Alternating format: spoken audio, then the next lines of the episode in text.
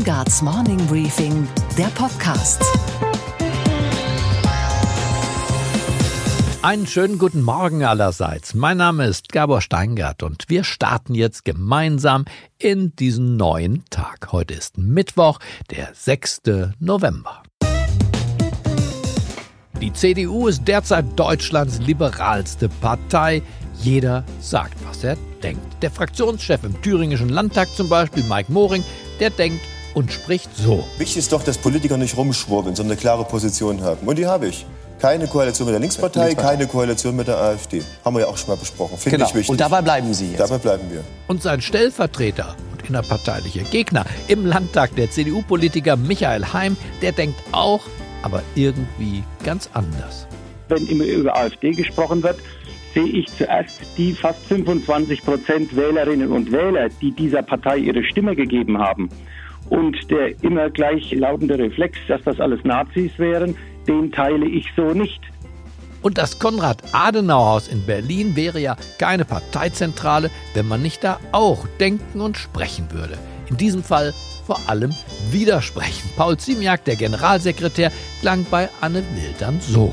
Jeder, der jetzt auf die Idee kommt, zu sagen, naja, die AfD wäre ein Partner, der soll bitte auf den Bundesparteitag kommen, das sagen, dann entscheiden wir das und dann sollte man sich selber die Frage stellen, ist man richtig in der CDU aufgehoben? Denn ich sage Ihnen, ähm, und ich kenne unsere Partei sehr gut und ich kenne den Beschluss beim letzten Mal. 99,99 Prozent sehen das genauso wie der Parteitag das beschlossen hat. Diese Art Debatten, wer darf mit wem sprechen und dann auch noch zusammenarbeiten, gehören zur Politik wie die Fliege zur Kuh. Oft sind Sprechverbote ja nur ein früher diskreter Hinweis auf die heimliche Leidenschaft oder womöglich auch nur die notdürftig getarnte Notwendigkeit einer Kooperation. Und definitive Absagen, mit denen niemals, müssen die Nachfolger dann oft mühsam wieder kassieren. Franz Josef Strauß weiß, was hier gemeint ist. Ich halte die Grünen nicht für eine demokratische Partei. Grünen haben kein, haben, nutzen die Möglichkeit der repräsentativen Demokratie einschließlich ihrer finanziellen Möglichkeiten in den Parlamenten aus, aber bekennen sich nicht zu den Grundsätzen der repräsentativen Demokratie. Unsere Themen heute. Donald Trump möchte nicht, dass wir Deutschen mit dem chinesischen Konzern Huawei zusammenarbeiten. Zu Recht, sagt Gerd Schindler. Der Mann versteht was vom Fache. Er ist der frühere Präsident des Bundesnachrichtendienstes. Und er erklärt uns jetzt, warum sich Deutschland beim 5G-Ausbau eine Laus in den Pelz setzen würde, falls wir tatsächlich mit dem chinesischen Telekommunikationskonzern Huawei kooperieren. Derjenige, der jetzt 5G bereitstellt, der wird auch ganz sicher die nachfolgenden Generationen wie 6G, 7G, 8G bereitstellen. Das bedeutet, wir rutschen in eine strategische Abhängigkeit von China und das ist alles andere als gut. Mit Sophie Schimanski, unserer Börsenreporterin in New York, spreche ich über die neuesten US-Handelszahlen und natürlich wollen wir wissen, wie die Investoren an der Wall Street darauf reagiert haben. Außerdem, wir sprechen heute mal Klartext über die Marketingabteilungen deutscher Lebensmittelkonzerne und was jeder Trickbetrüger von denen noch lernen kann. Und wir hören, mit welchen beiden gefühlvollen Liedern gestern Abend Michael Gorbatschow in Moskau geehrt wurde. Mike Pompeo kommt heute nach Deutschland. In den 80er Jahren war er schon mal hier als junger Panzerkommandeur an der deutsch-deutschen Grenze stationiert. Damals, jetzt kommt er als Außenminister der Regierung von Donald Trump. Friendly Fire gibt's heute für seinen Amtskollegen Heiko Maas und für die Kanzlerin auch, denn die beiden wollen, was Pompeo und sein Chef Trump auf gar keinen Fall wollen. Huawei am neuen Mobilfunkstandard 5G mitbauen lassen. Diese fünfte Generation des mobilen Internets kann mit tatsächlich rasender Geschwindigkeit gigantische Datenmengen übertragen und endgültig quasi in Echtzeit alles miteinander vernetzen. Unsere Smartphones, die selbstfahrenden Autos, die Rauchmelder, Babyphones, Industrieanlagen und womöglich unsere gesamte Kommunikation mit dem Politbüro der Kommunistischen Partei in Peking. Mike Pompeo hält jedenfalls die Zusammenarbeit mit Huawei nicht nur für hochproblematisch, sondern für brandgefährlich. to make sure that we educate our friends about these risks as well, that we talk to them plainly, openly. Uh, they'll make their own sovereign decisions, but speak to them openly about the risks we see, um, how we think they can be mitigated, and in the case of Huawei, are concerned that it is not possible to mitigate those anywhere inside of a 5G network and continue to view that as a trusted network. Because that's how we're thinking about that. Das hört man im Bundeskanzleramt nicht gerne, denn Merkel hat schon im Frühjahr klargestellt, dass sie eine entspanntere Haltung einnimmt. Von zwei Dingen halte ich nichts. Erstens, diese sehr sensiblen Sicherheitsfragen mal auf dem öffentlichen Markt auszutragen. Und zweitens, ähm, einfach einen Teilnehmer per se auszuschließen, sondern ich finde, wir sollten jedem Chancen geben, aber wir sollten natürlich jetzt auch nicht blauäugig sein, sondern schon sehen, dass es in China ganz andere Gesetze gibt als bei uns. Aber wie sind nun die Fakten? Wer hat recht? Ist die Gefahr durch die Chinesen wirklich so groß? Und wie sollte sich Deutschland in diesem ganz konkreten Fall verhalten?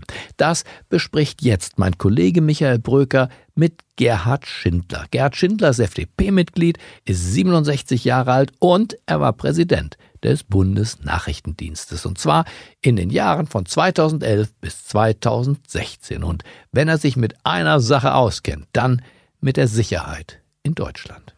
Guten Tag, Herr Schindler. Schönen guten Tag. Wo erwische ich Sie denn gerade? Ich bin gerade gelandet und in einem kleinen Büro in Berlin und äh, freue mich auf unser Gespräch. Handy oder Festnetz? Festnetz, aber ich habe natürlich auch ein Handy, wenn die Ihre Frage dahin geht.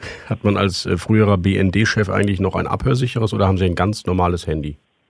Ich habe heute ein ganz normales Handy, aber früher war es in der Tat so, dass man ein spezielles äh, Mobiltelefon hatte, das brauche ich heute nicht mehr und deshalb bin ich froh, dass ich das auch nicht mehr benutzen muss. Aber Sie haben nicht zufällig ein Huawei-Handy?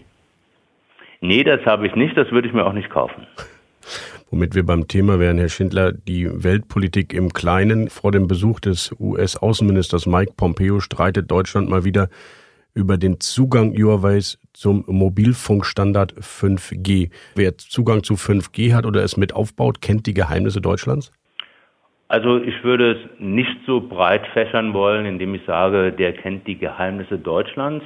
Aber äh, derjenige, der 5G bereitstellt, der hat auch Zugang zu der Kommunikation, zu den Kommunikationsinhalten. Das kann man kleinreden, das kann man herunterspielen, aber am Ende bleibt das Risiko der Kommunikationssicherheit durch den, der 5G bereitstellt. Und es gibt aber auch weitere Risiken. Es geht nicht nur um die Kommunikationsinhalte, sondern es geht auch um die Betriebssicherheit. Wir haben einen äh, Vorsprung von Huawei von gut zwei Jahren gegenüber uns hier in Deutschland und in Europa.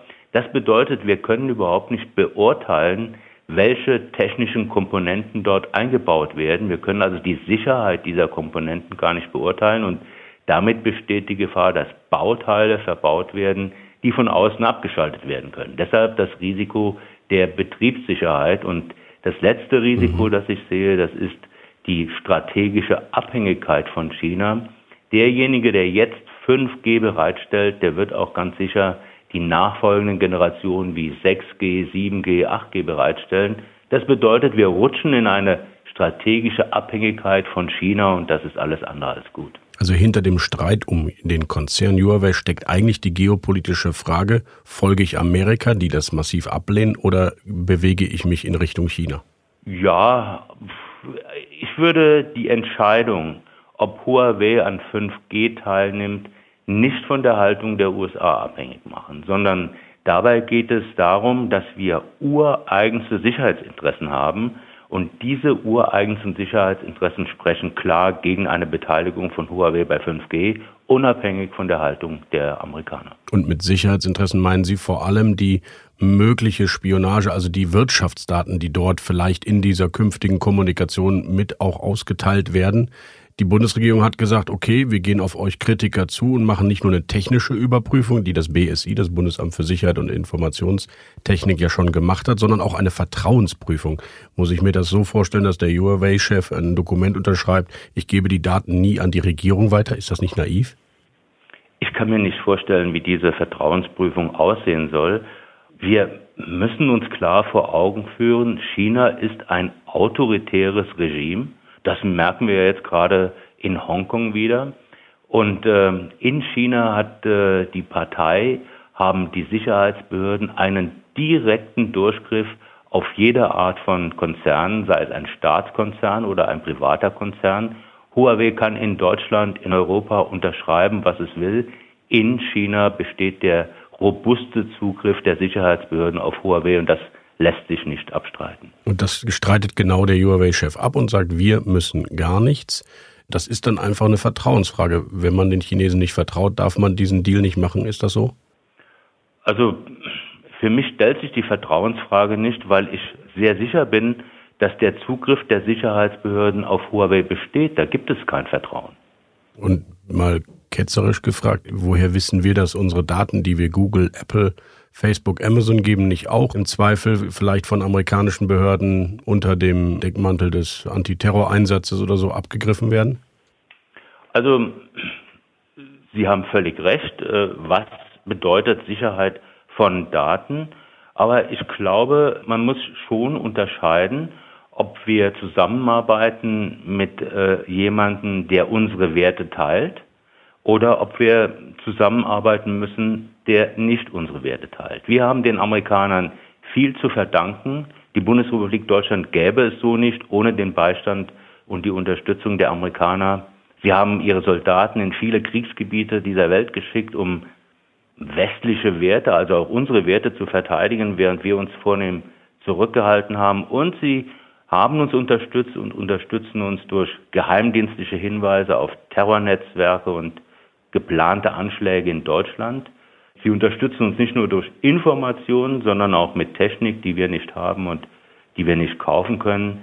Deshalb brauchen wir die US-Dienste in der Zusammenarbeit und deshalb ist mir das Risiko des Zugriffs amerikanischer Dienste auf deutsche Kommunikation nur wirklich weniger gewichtig als das Risiko des chinesischen Zugriffs.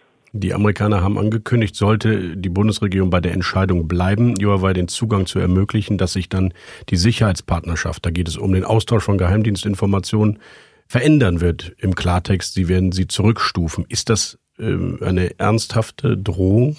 Hm, das lässt sich natürlich schwer beurteilen. Äh, ob das ernsthaft gemeint ist oder Vorfeldgeplänkel. Und ich denke, man muss auch unterscheiden zwischen sogenannten Warnhinweisen und sonstigen Informationen, die man austauscht. Warnhinweise sind Hinweise auf geplante Anschläge in Deutschland. Da gehört es eigentlich zum nachrichtendienstlichen Ehrenkodex, dass man solche Informationen tauscht, nicht auf solchen Informationen sitzen bleibt, auch wenn es sich um schwierige Partner handelt. Also daher glaube ich, dass mhm die Amerikaner weiterhin Warnhinweise nach Deutschland geben werden. Bei sonstigen Informationen, etwa über politische Sachverhalte oder militärische Sachverhalte in China, kann ich mir gut vorstellen, dass aus dieser verbalen Ankündigung Realität wird, zumal bei der derzeitigen Administration, der man ja inzwischen viele Dinge zutrauen kann.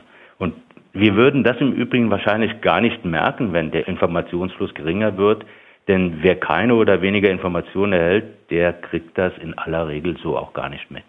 Herr Schindler, dann bedanke ich mich äh, für diese Information und die Einschätzung Ihrerseits und wünsche noch einen schönen, erfolgreichen Tag. Gleichfalls, danke. In etwas weniger als einem Jahr wird schon wieder gewählt in Amerika. Und zwar am 3. November 2020. Entweder gibt es dann ein neues Kapitel mit einem demokratischen Präsidenten oder aber es gibt vier weitere Jahre mit Donald Trump.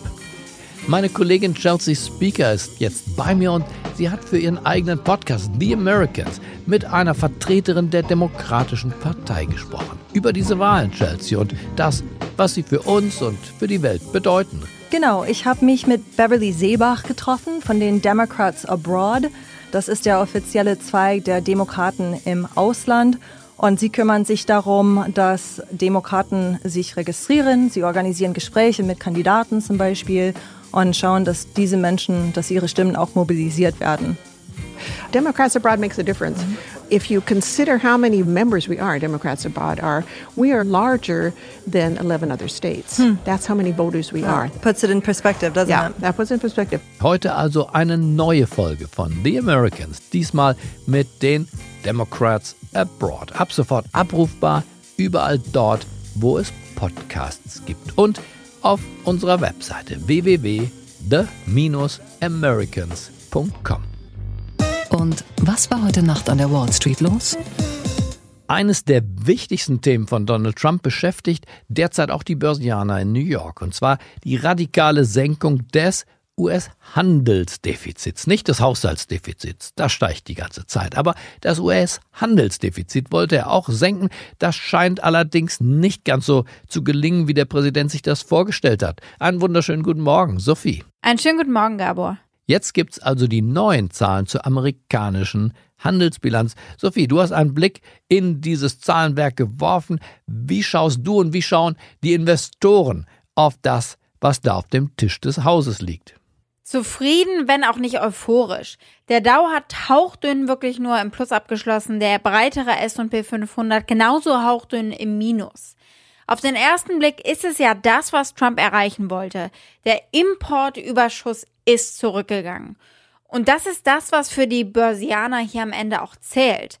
Um es mal mit den Worten von meinem Kollegen Rick Santelli zu sagen, They still go it pretty simple and straight. Uh, it's smaller, it's better. If it's bigger, it's not. es sinken nicht nur die Importe, sondern auch die Exporte.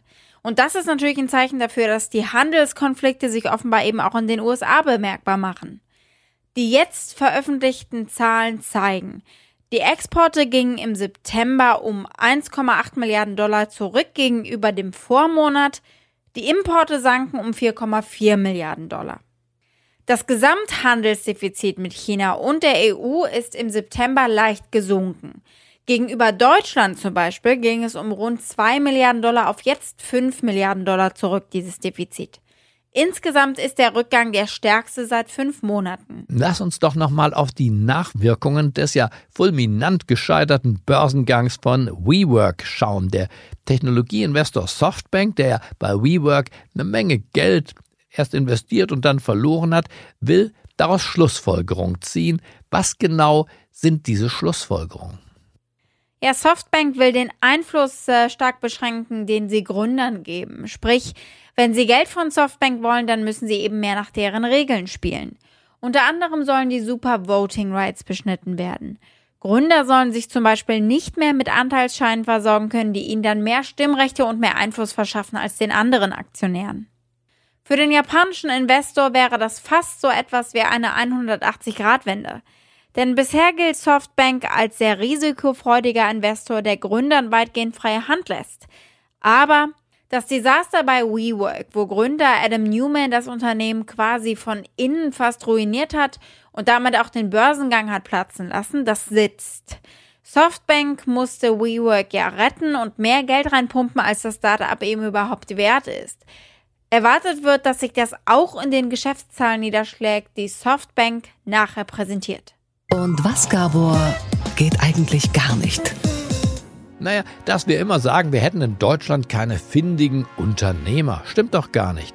Manager mit Unternehmergeist überall, vor allem in der Lebensmittelindustrie. Die jährliche Wahl zum goldenen Windbeutel der Organisation Foodwatch zeigt das wieder mal. Denn es ist eine große Parade von geballter und vielleicht kann man auch sagen fragwürdiger Kreativität unserer Marketing-Experten im Lebensmittelbereich, die hier prämiert, ausgezeichnet und auch ausgestellt wird. Zum Beispiel die Wasabi-Erdnüsse von Rewe vorn auf der Verpackung. Da prangen sehr ansprechend die grünen Wasabi-Nüsschen, aber Foodwatch hat jetzt herausgefunden, dass das Produkt nur einen Bruchteil des teuren japanischen Wasabi-Meerrettichs enthält von 0,003 Prozent. Und falls Sie jetzt denken, ja, der Rest sind dann halt Erdnüsse, weit gefehlt. Zwei Drittel der Packung sind nicht Erdnüsse, sondern Weizenmehl, Zucker, Maisstärke, Speisesalz. Und damit das Ganze halbwegs scharf schmeckt, hat man Aromastoffe des Senfkorns dazu gemischt. Nominiert wurde auch ein Produkt der Firma HIP. Sie wissen schon, Dafür stehe ich mit meinem Namen. Die Flasche Karottensaft für Babys wurde nämlich deutlich kleiner gemacht, von 500 auf 330 Milliliter. Dafür, und das ist dann wieder konsequent, hat man den Preis erhöht und zwar um 95 Prozent. Also Flascheninhalt halbieren, Preis verdoppeln. Das kann man Innovation, aber mit Fug und Recht auch Betrug nennen. Okay, Gabor. Und was hat dich heute Morgen wirklich überrascht?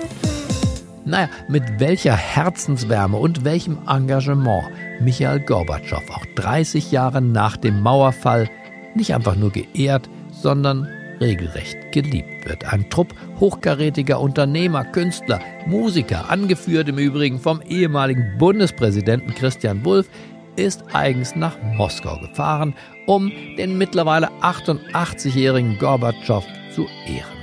Wulff bezeichnete ihn als Lichtgestalt des 21. Jahrhunderts. Und der Künstler Weiwei hatte eine eigens für ihn gestaltete Friedenstaube im Gepäck. Die Scorpions waren auch mit dabei und sie haben live das prägende Lied der damaligen Zeit gespielt.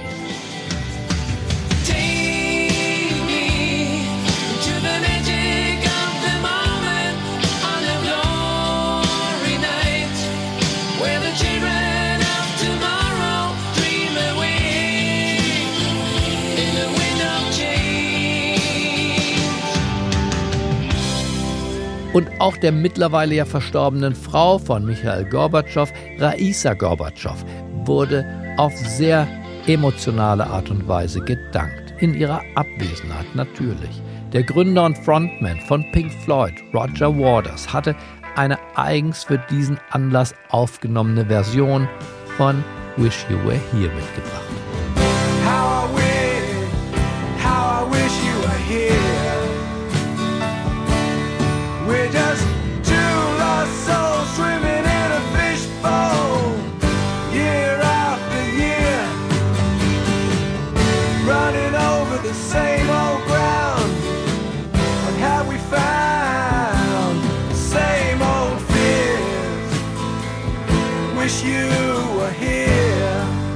Ich wünsche Ihnen einen fröhlichen Start in diesen neuen Tag. Es grüßt Sie auf das Herzlichste, Ihr Gabor Steingart. So, so you think you could tell Heaven from hell Blue skies from pain Can you tell a green field from a cold steel rail, a smile from a veil. Do you think you can tell?